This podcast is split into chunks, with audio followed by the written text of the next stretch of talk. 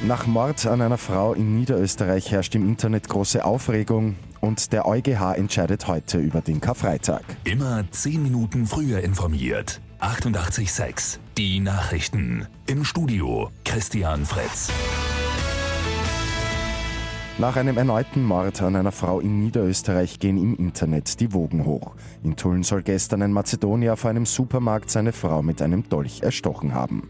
Für viele ist die große Migration der letzten Jahre der Hauptgrund, warum die Straftaten immer mehr werden.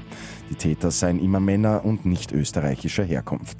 Verschärft sehen das einige andere. Der Täter ist immer ein Mann, das Opfer immer eine Frau.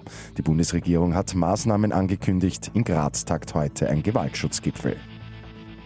Der Europäische Gerichtshof entscheidet heute, ob die Karfreitagslösung in Österreich gegen die EU-Gleichbehandlungsrichtlinie verstößt. In Österreich haben nur Angehörige der evangelischen, der altkatholischen und der evangelisch-methodistischen Kirche frei. Anlass ist die Klage eines Mannes ohne Bekenntnis, weil er am Karfreitag im Gegensatz zu Protestanten arbeiten muss.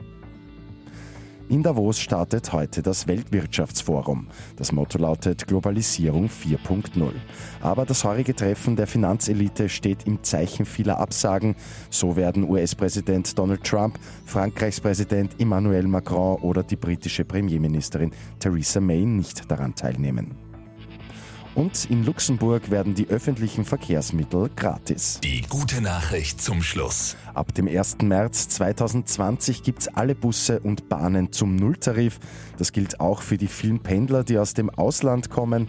Luxemburg wird das erste Land der Welt mit Gratis-Öffis. Mit 886 immer 10 Minuten früher informiert.